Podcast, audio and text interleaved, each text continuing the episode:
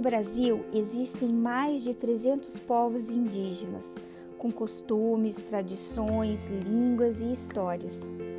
Quanto mais conhecermos e aprendermos sobre esses povos, mais aprenderemos a identificar e a valorizar as diferenças entre eles. Como é a infância na cultura indígena?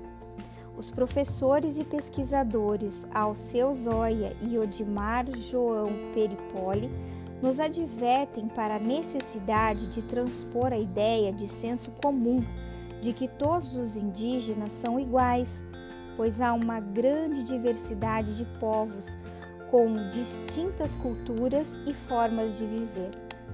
Porém, afirmam que há uma grande aproximação na forma como as populações indígenas concebem a infância, a criança e a educação. Eles escrevem: o processo educativo acontece comunitariamente nas atividades que são realizadas na aldeia. É de responsabilidade da comunidade a transmissão dos saberes tradicionais do povo para as futuras gerações. Renata Meirelles, mestre em educação e cineasta, e o documentarista David Hicks passaram quase um ano na Amazônia registrando brinquedos e brincadeiras em comunidades indígenas e ribeirinhas. O projeto autônomo levou o nome de BIRA Brincadeiras Infantis da região amazônica. Eles voltaram para algumas dessas comunidades e outras mais entre abril de 2012 e dezembro de 2013. Eles visitaram, com seus dois filhos, comunidades rurais, indígenas, quilombolas, grandes metrópoles, sertão e litoral, revelando o país através dos olhos de nossas crianças.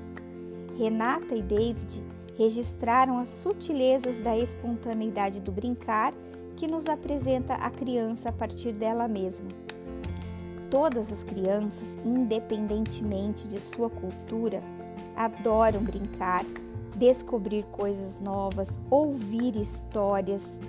As nossas crianças indígenas brincam e brincam tão gostoso. Brincam de casinha, de peão, brincam no rio. Vamos conhecer como é infância indígena? Convidamos você e a sua criança a adentrar o universo das crianças indígenas através do documentário Território do Brincar. Está só começando. Essa pesquisa é muito interessante. Aproveite!